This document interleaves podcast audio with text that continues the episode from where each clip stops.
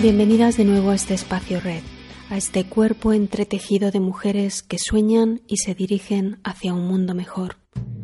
El 21 de marzo se hizo en la librería Traficantes de Sueños, en Madrid, la primera presentación de Claves Ecofeministas para rebeldes que aman a la tierra y a los animales, el último libro de Alicia Puleo. Una obra que tal y como dijo en la presentación la periodista animalista Ruth Toledano, bien podría convertirse en un manifiesto. Formábamos parte de la mesa la periodista Carmen Morán del periódico El País, Sagrario Sánchez del Confidencial, Ruth Toledano del diario, Alicia Puleo como autora y yo misma como ilustradora del libro. El programa que os ofrecemos hoy es un compuesto de partes de las intervenciones intercaladas con pequeños extractos del libro. Esperamos que os lleven hasta la obra completa.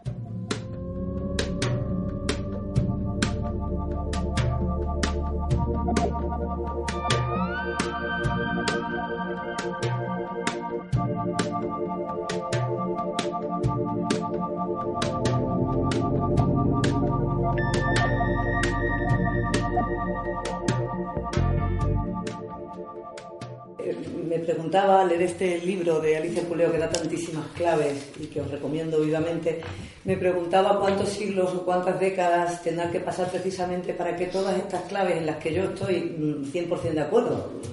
O sea, yo con este libro estoy 100% de acuerdo. Lo que, lo que me pasa es que mm, mm, y creo que soy un optimista, pero a mí me causa cierto pesimismo porque digo, ¿cómo vamos a salir de aquí? ¿no? Estando de acuerdo con las claves, pienso, ¿qué tiempo vamos a necesitar para que todas estas cosas que aquí se plantean, todos estos cambios en el orden del mundo, pueda, pueda, pueda llevarse a buen puerto. Y, no sé si todo, y, si, siquiera algunas partes puedan llevarse a buen, a buen puerto. Y sobre todo, ¿quiénes, sé quiénes van a ganar con cualquier cambio en el, orden, en el orden mundial, porque siempre ganan los mismos. Lo que me preocupa es cuánto van a perder los que siempre pierden, que también son siempre los mismos, y de qué forma hacer para que estas transiciones que tenemos que avanzar en el mundo sean lo más suaves posibles. Eh, mira, yo soy un pueblo de 500 habitantes, de esos que no han dejado de perder población, que ahora tendrán los cerezos en flor y será el paraíso total. Espero ir este fin de semana y verlo.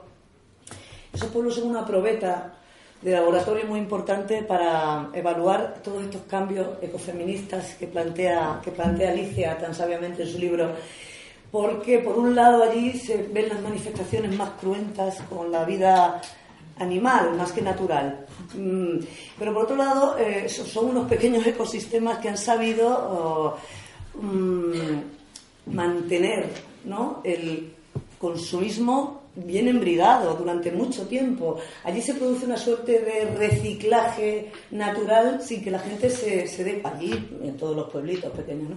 sin que la gente se dé cuenta muchas veces de que está reciclando, ¿no? por ejemplo. ¿no?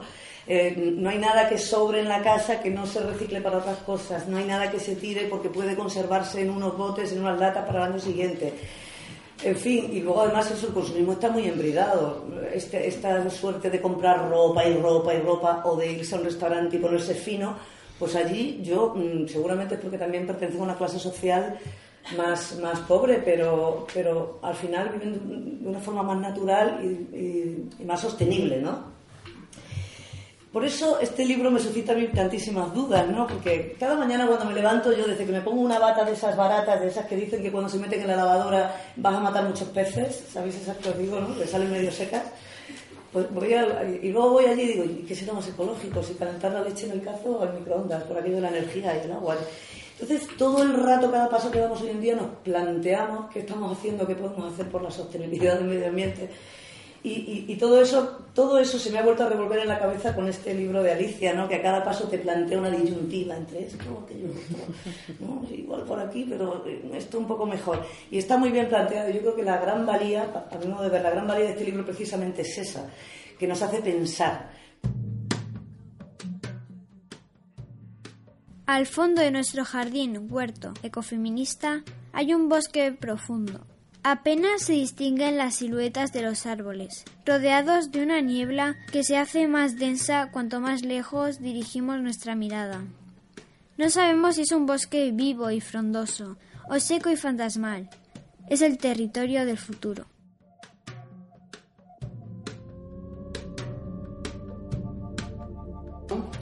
Eh, esa posibilidad de reconciliación y de exploración de nuevos horizontes desde una visión empática, pues es lo que Alicia Puleo nos, nos ofrece en, este libro de una manera pues luminosa, inteligente, con perspectiva histórica eh, y pues como una invitación a liberarnos de toda opresión desde no solo desde la lucha, que por supuesto ella eh, no solamente no la mm, o sea, no, no, la olvida, sino que la considera complementaria, sino pues desde ese lugar que es el jardín, que es el huerto, que es el locus amoenus, que es aquel lugar donde eh, se reconcilian pues los cuerpos, se, se reconcilian las diferencias, y donde pues eh, el, canto de un pájaro,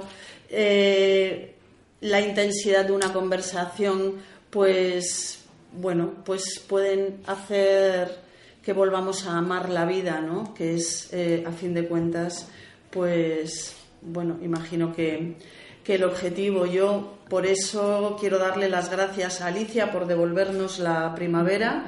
yo hoy así lo, lo vivo y, así lo quiero eh, trasladar.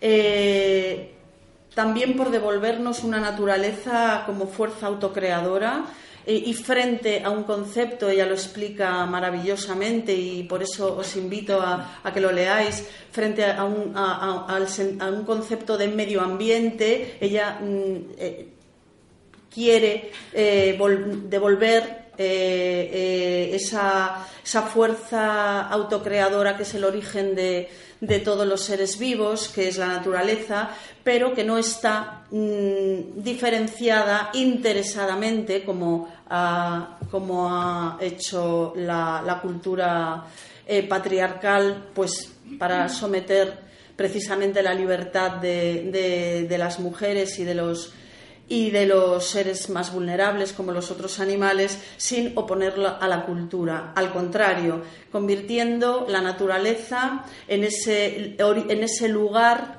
de creación y recreación intercultural. Mm, cuando Alicia nos habla de, de, de la ilustración, nos recuerda que las bases de las democracias modernas, de las sociedades libres modernas, beben de esa ilustración que, por cierto, este país pues, eh, no, pues, no, asumió, pues porque nuestras cadenas nacionales eh, son muy pesadas y todavía, como sabéis, las arrastramos. Eh, pero la ilustración tuvo una deuda, tuvo una deuda con, con las mujeres y mm, Alicia Puleo apela a una revisión de esa ilustración incorporando, pues, por supuesto, a, pues a todos los, seres vivos, a todos los seres que sienten. Eh, yo quiero darle las gracias por saldar esa deuda, quiero darle las gracias por explicar en este libro que el sexismo y el especismo están relacionados, que desarrollar una conciencia crítica ecofeminista animalista es llamar a la evolución ética que mm, esa evolución supera un modelo patriarcal que exige el abandono, que nos, que nos lleva exigiendo el abandono de la conexión emocional, es más, que lo ha devaluado, ha, devaluado las emociones consideradas presuntamente femeninas, que son las emociones de la empatía, los valores del cuidado, eh, de la compasión y, en última instancia y en definitiva, los valores de justicia social. Eh, le quiero dar las gracias por, llamarnos, por invitarnos a que nos emancipen, a que nos emancipemos de, esa opresión patriarcal, pero, pero también afianzando eh, un sujeto del feminismo más amplio que incluye pues no solamente a, las mujeres, sino a todos los seres oprimidos y que nos recuerda que no podemos, eh, no podemos defendernos de las opresiones si a la vez somos opresoras. El jardín huerto ecofeminista es un locus amoenus. Ese lugar encantador, bosque o prado de la literatura clásica, en el que tenían lugar los felices encuentros al margen de las convenciones sociales. Es un espacio alternativo, despojado de convenciones androantropocéntricas, en el que encontrarse y disfrutar de la amistad, de la naturaleza y del pensamiento que explora nuevos horizontes.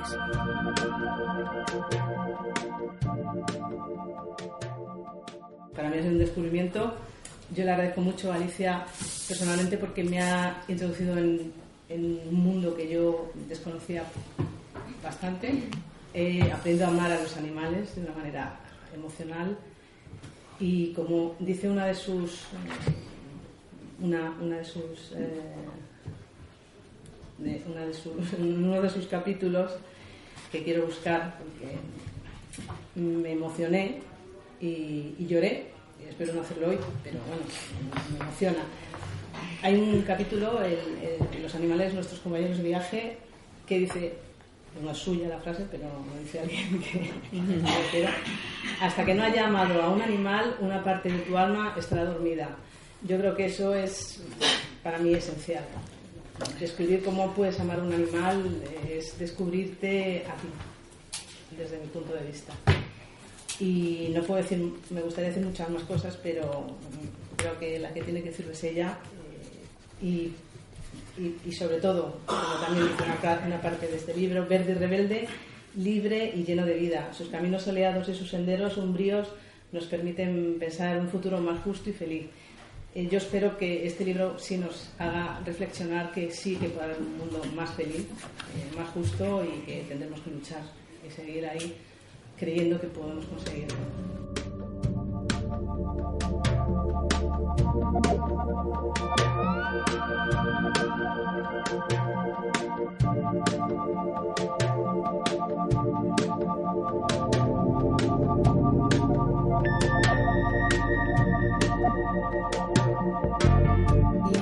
bueno, yo voy a hablar brevemente de lo que ha sido eh, bueno, pues todo el proceso creativo ¿no? de imágenes y mm, quería eh, bueno, hablar, empezar hablando del, enorme placer, pero también el privilegio que ha sido para mí eh, hacer este trabajo, porque eh, verdaderamente he aprendido muchísimo. ¿no? Eh, durante todo este tiempo caminando al lado de Alicia, me he sentido una privilegiada porque quizá no he sido he, vivido ¿no? muy intensamente lo que ha sido esta libraison ¿no? de los capítulos que iban que iban llegando ¿no? Y entonces eh, yo iba pensando en estas imágenes que acompañarían al texto y ha sido un proceso creativo que diría mm, verdaderamente como en este otro libro de, Plaza y Valdés, eh, que también eh, coordinó Alicia, un diálogo interdisciplinar, es decir, proponer una imagen y hablar acerca de, de cómo se entendía, se podía entender esa imagen y ha sido verdaderamente no sé, muy, muy enriquecedor. Eh, las imágenes eh, yo diría que son el resultado de poner en un plano eh, tres componentes importantes. Por un lado, el, discurso implícito en ese texto, evidentemente. Por otro lado, la herencia ilustrada, porque en, en las ilustraciones veréis que hay trocitos que proceden de Le Planche de la enciclopedia y esto tiene su razón de ser en, bueno, en algo que ya comentaba Ruth, ¿no? Es esta recuperación del espíritu ilustrado, ¿no? Pero un espíritu ilustrado que no está anquilosado, sino que está vivo. Y em, entonces eh, teníamos claro, claro ¿no? las dos que, queríamos recuperar partes de estas gráficas de la enciclopedia, que también recuperaríamos una estética ¿no? un tanto eh, podríamos decir, retro, ¿no? esta estética de, grabado. Y por otro lado, eh, había una intención clara por hacer imágenes positivas, ¿no? y esto tiene que ver un poco también con la práctica artista que, artística que yo llevo durante años, ¿no? esta idea de eh, hacer una propuesta ecoartivista, es decir, hacer una propuesta que está escrita y en este caso planteada en positivo. Y, la idea general con las imágenes no, es no recrear eh, imágenes críticas en el sentido de negativas y dramáticas, sino plantear em, imágenes que, nos den ganas de seguir adelante. Em, y luego, por otro lado, había también esta, esta idea o esta mirada crítica en cuanto a cómo representamos a las mujeres, ¿no? que esto evidentemente eh, pues eh, viene de una postura claramente feminista, pero también sobre cómo representamos a los animales. Y este es un tema que es muy interesante, ¿no? porque la mayor parte de las veces cuando vemos representados a los animales, pues eh, no son no son ellos mismos, ¿no? sino que siempre aparecen desde un punto de vista muy, muy humano. ¿no? Estaba pensando en en una obra que publicó Granville en el siglo XIX, en 1866, que era Animals Painted by Themselves and Drawn by Another. Y la idea en el libro, en parte, ¿no? aunque sea un poco utópico, es que ellos mismos se dibujen, es decir, darles la voz. Y esto ya sé que es ambicioso, pero bueno, creo que está ahí un poco el, el deseo. Por último, voy a decir que el libro eh, es, eh, es, una propuesta hipermedia. Eh, dentro de las imágenes vais a ver que hay unos códigos que lo que hacen es abrir ventanas que expanden. Expanden a nivel sensorial lo que podría ser este jardín huerto. Em, yo entiendo que, que estos códigos forman parte de las imágenes y en su conjunto pretenden ser ventanas, pero no son ventanas para que miremos a través de ellas, son ventanas para que entremos dentro del jardín.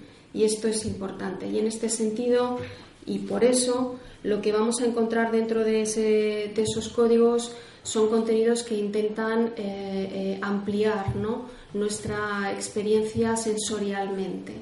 Y aquí pues eh, voy, a, voy a agradecer a Teo Sanz, que está aquí sentado en primera fila, porque él ha sido una de las colaboraciones de esta expansión sensorial eh, del jardín. No voy a, desvelarlo, ¿no? pero así os, os, va a dar ganas ¿no? de, de experimentar. La idea, como decía, es que son contenidos hipermedia, con lo cual no se entienden como contenidos cerrados, eh, el objetivo es que se puedan escanear esos códigos y que haya cambios a lo largo del tiempo, que haya ampliaciones de esos contenidos e incluso tener en cuenta un poco cuál es el feedback de los que eh, de esos habitantes eh, cada vez más crecientes de, este jardín que van a ir aumentando. Entonces, em, me gustaría ¿no? plantear que a través de esos contenidos podamos corporizar lo que se plantea en el libro. Es decir, que no leamos o que no, no miremos a ese texto únicamente como unas pautas, sino que intentemos que, que, nosotros mismos formar parte de ellas. Nuestra idea de corporizar la experiencia, corporizar también el jardín y corporizar eh, la propuesta en general. And when you think you're swimming to the surface, you're swimming straight down, down to the bottom, all the way to the bottom. Mm, bueno, yo había apuntado aquí algunas, algunas cositas, por ejemplo, eh, con la cuestión del pesimismo, ¿no? Yo misma tengo, yo creo que cualquier persona lúcida, de todas las que están aquí presentes, tiene que luchar todos los días un poco con el pesimismo, ¿no? Viendo, viendo el panorama. Pero mm, recordemos siempre que el aceptar el pesimismo es conformismo. La otra cara, a veces el, el, pesimismo parece como muy, muy radical, pero en el fondo termina siendo un conformismo, porque si no hay nada que hacer, pues ya. Entonces recordemos, ¿no? Como el propio Gramsci, ¿no? Que decía eh, pesimismo del intelecto, pero optimismo de la voluntad. Entonces, mm, sigamos, sigamos, por lo menos por dignidad y por y porque no está todo escrito, ¿no? No está todo escrito. Entonces, frente a las distopías, pensar una utopía. Y el ecofeminismo es realmente eh, una, es quizás la, la, mayor de las utopías, porque eh, se plantea el ecofeminismo como Mm, la lucha contra todas las dominaciones, que no es poco decir, ¿eh? que no es poco decir. Pero bueno, las utopías tienen por función mm, esbozar horizontes regulativos hacia los cuales dirigirnos. Eh, entonces, si no tenemos un, algo, un horizonte hacia el cual eh, dirigir nuestros pasos, pues no podemos, eh, no podemos decidir qué es lo correcto en cada, en cada uno de nuestros días. Entonces, bueno, pues la utopía ecofeminista es eso, es una lucha contra las dominaciones, las dominaciones de sexo, de clase, mm, de raza, de especie, mm, de opción sexual, o sea, todo lo que signifique una desigualdad injusta eh, va a encontrar una respuesta en el, en el ecofeminismo. Eh, ah, ecofeminismos hay muchos, entonces, bueno, pues yo, mm, yo he intentado un ecofeminismo, en primer lugar, que no renuncie a las, a las conquistas del feminismo. Porque un, a veces el ecofeminismo ha generado mucha, eh, ¿cómo decirlo?, mucho temor en el feminismo y con razón, porque eh, con la exaltación de la vida, ¿eh? tanta exaltación de la vida, a las feministas pues nos puede sonar un poco como eh, negación de las conquistas, ¿no es cierto? Eso lo hemos hablado con Carmen alguna vez, eh, negación de las conquistas mm, de los derechos mm, sexuales y reproductivos de las mujeres, lo que tanto ha costado al feminismo y, que no está, no está logrado en todas partes del mundo, ni muchísimo menos. Entonces, eh, esa exaltación de la vida así en general, eh, a mí no me convence. Eh, calidad de la vida, sí, pero mm, el ecofeminismo tiene que dejar muy claro que respeta los, las conquistas y las metas feministas. Si no, ya no, no es ecofeminista. Luego, mm, tampoco es un feminismo ambiental el ecofeminismo. Feminismo ambiental simplemente sería un feminismo que se preocupa por la salud de las mujeres y eso está muy bien, eh, por todos los problemas que se generan eh, con un medio ambiente tóxico como es el que nos rodea y que impactan en el cuerpo de las mujeres justamente como nos explica por ejemplo Karma Valls, eh, la endocrinóloga, porque eh, tenemos pues un cuerpo que es un bio biológicamente es un bioacumulador de toxinas, por desgracia, ¿eh? porque tenemos mm, variaciones hormonales, tenemos un tejido adiposo mayor que el de los varones y eso genera una captación de los famosos senoestrógenos. ¿no? Entonces ahí tenemos una razón para preocuparnos por el medio ambiente, sí, pero ese tema, el tema de nuestra salud, que puede ser un, un tema importante, bueno, es un tema importantísimo, pero es, digamos, uno de los temas del ecofeminismo. El ecofeminismo es más que eso, el ecofeminismo es una redefinición del eh, ser humano. Mm, redefinición de quiénes somos en, en el mundo, una definición mucho más eh, humilde que la que eh, nos ha legado nuestra tradición ¿no? religiosa y filosófica, que nos dice que somos tan especiales que no nos parecemos o no tenemos ninguna, ningún parentesco con nadie. Entonces, hoy en día, desde una perspectiva científica, sabemos que no es así y que aunque somos mm, pues personas muy sofisticadas, no somos eh, pues nada que sea totalmente eh, mm, separado de, del resto de la naturaleza. Somos naturaleza. En todo caso, somos naturaleza autoconsciente, pero somos naturaleza. Entonces, eh, el ecofeminismo, decía, no es un simple feminismo ambiental que, que se preocupe porque el medio ambiente esté limpio, digamos. Eso es un principio y está muy bien, pero además el ecofeminismo es un pensamiento filosófico que nos mm, hace reflexionar sobre quiénes somos en este mundo, quién es el otro, quién es el animal, al que llamamos el animal, somos animales humanos y, qué pensamos del animal no humano. ahí entra toda la cuestión de, que le dedico un capítulo entero del, libro ¿no? a la cuestión animal, porque la mayor parte del ecofeminismo, eh, no todo, pero la mayor parte del ecofeminismo eh, tiene una mm, ética ecocéntrica, ¿eh? solamente.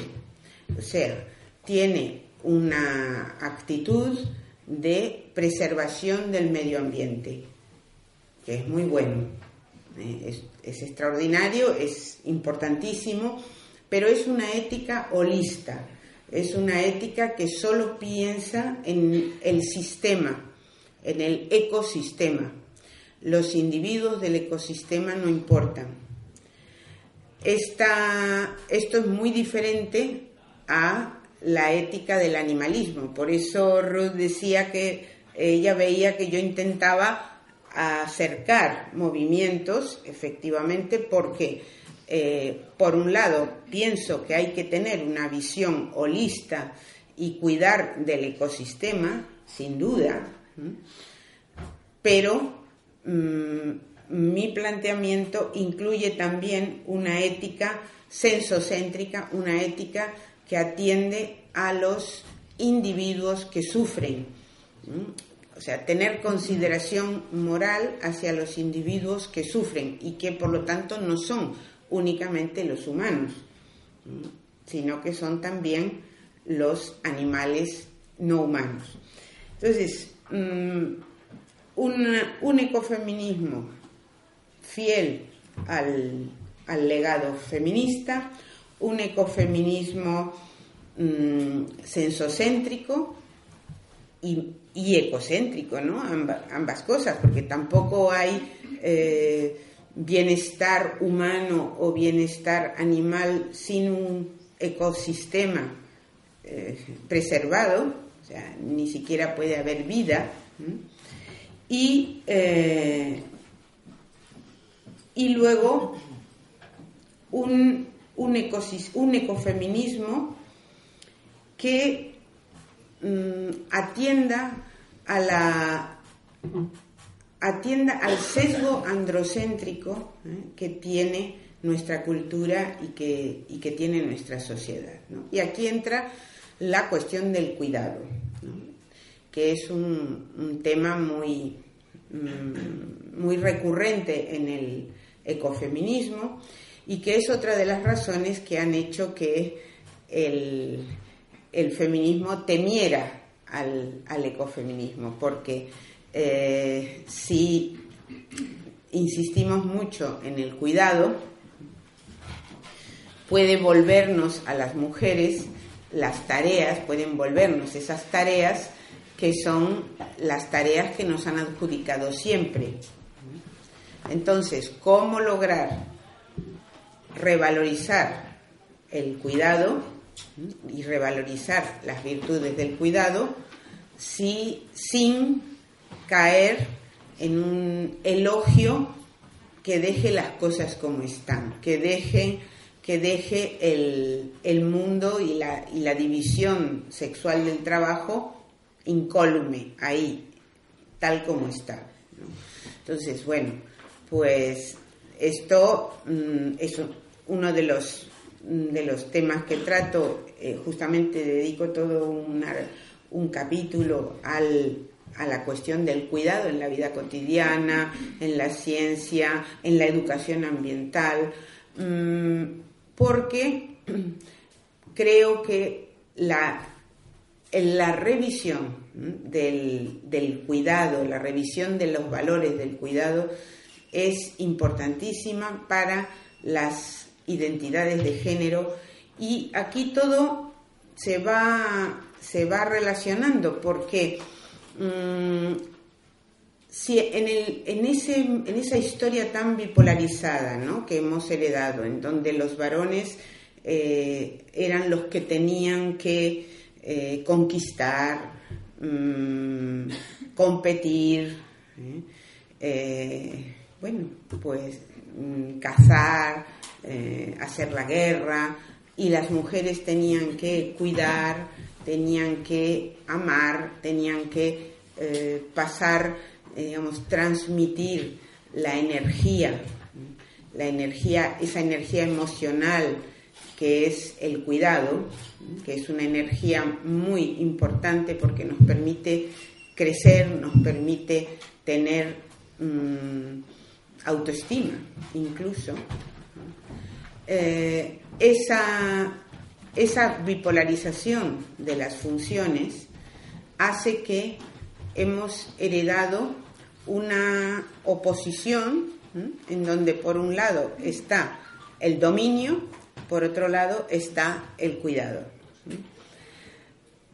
Este, este mundo, este mundo neoliberal ¿eh? de, de, la explotación global y, de la mega minería, porque yo hablo sobre todo de la mega minería, ¿no? De la mega minería que tanto afecta, eh, que no es la minería ni siquiera tradicional y que está destrozando los países, eh, bueno, sobre todo de América Latina.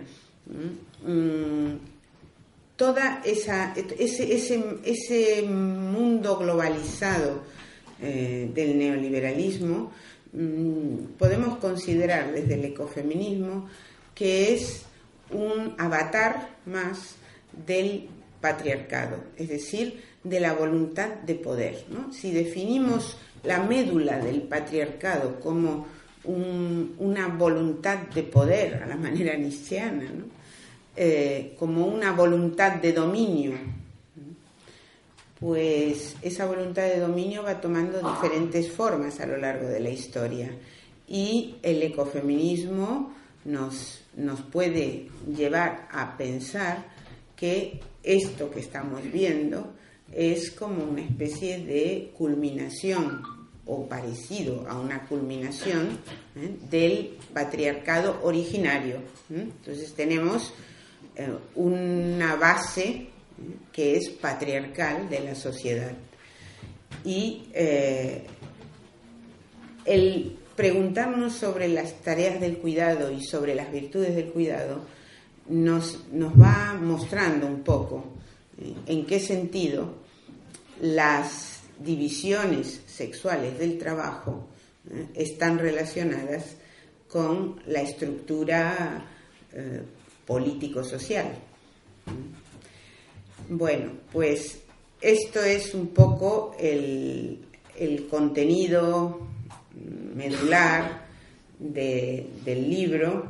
Hay muchas más cosas, mm, no sé, eh, que os pueden quizás interesar también, por ejemplo, el tratamiento de, mm, con respecto al cuidado, el tratamiento de esa nueva actitud que se está desarrollando con respecto a los animales eh, como una disidencia de género. Esto es un tema que me parece realmente interesante, ¿no? Como eh, hombres y mujeres que están cambiando sus actitudes con respecto a los animales eh, mm, están de alguna forma revelándose, aunque no lo piensen directamente, así se están rebelando contra los mandatos de género, ¿no? porque a las mujeres se nos dijo que había que cuidar. Eh, bien, eh, y de hecho la, mayor parte de las mujeres, de las bases de los movimientos de, animalistas son, son femeninos, pero mm, sin embargo no se nos dijo que cuidáramos de otras especies, sino que cuidáramos de la nuestra, ¿no? Entonces ahí hay una, hay una desviación de la energía, una desviación de la energía del cuidado ¿eh? Eh, y una vivencia también para muchas mujeres de relaciones eh, desprovistas de, relación de, sesgos patriarcales, ¿no? La, una relación muy igualitaria ¿no? con, los animales. Eso por un lado. Por otro lado, en el caso de los, de los varones que están, eh, están bueno, cambiando ¿no? su visión de qué, qué relación hay que tener con, con los animales, pues eh, eso de ser kind, ¿no? con los, de ser amable y de ser bondadoso, en vez de de, de, masacrarlos, bueno, pues... Eh, pues esa, esa actitud es también una disidencia de género, porque es eh, el mandato no era ese, ¿no? El, mandato era otro. Entonces hay una transformación interesante. Ahí hay un entrecruzamiento de lo que es el, el, análisis crítico feminista y ecofeminista con eh, el movimiento animalista que muchas veces no es nada feminista y sin embargo tiene potencialidades ¿eh? feministas. Y luego, y ya con esto termino, la cuestión de los pactos de ayuda mutua. Pactos de ayuda mutua entre movimientos sociales eh, en el epílogo, de hecho, trató dos temas. la cuestión del transhumanismo, que como os decía, es algo, es una nueva narrativa que cada vez eh, está teniendo más espacio ¿eh? en, los medios de comunicación, en los congresos universitarios, la promesa tecnológica de que vamos a tener un futuro mejor. Eh, entonces, bueno, pues es algo interesante, es algo que a lo mejor promete más de lo que va a poder eh, cumplir.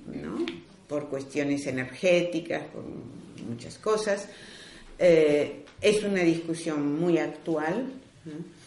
Y, y luego, ¿cómo vamos a enfrentar los retos actuales de cara a ese futuro con, eh, con movimientos que están eh, tan enfrentados, a veces de manera tan estéril.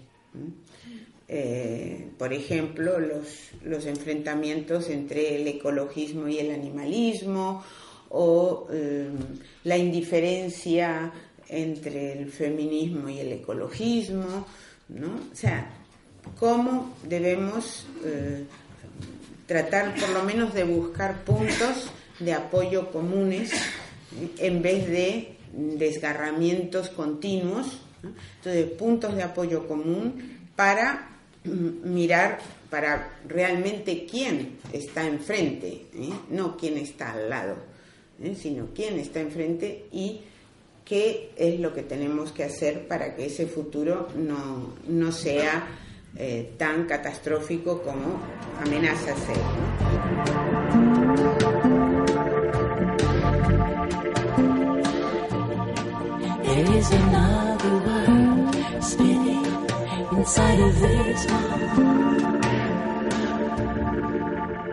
La mirada filosófica ecofeminista cuestiona las visiones hegemónicas del mundo en una época en la que el valor de todo existente, humano o no humano, es reducido a su precio en el mercado. Entre sus tareas más urgentes se encuentra la elaboración de un paradigma intercultural ecofeminista como horizonte regulativo de la justicia y la construcción de una cultura ecológica de la igualdad que inaugure una relación no destructiva con la naturaleza externa e interna.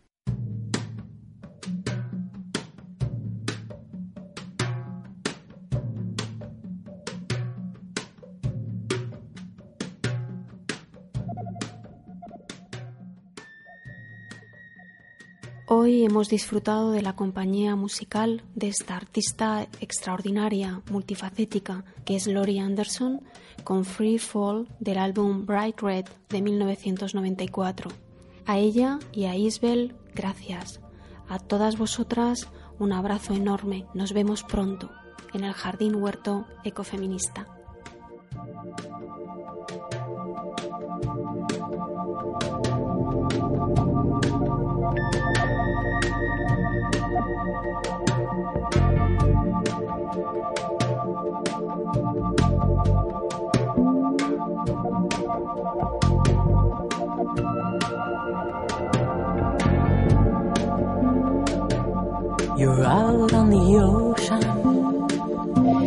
Get pulled down, free fall to the bottom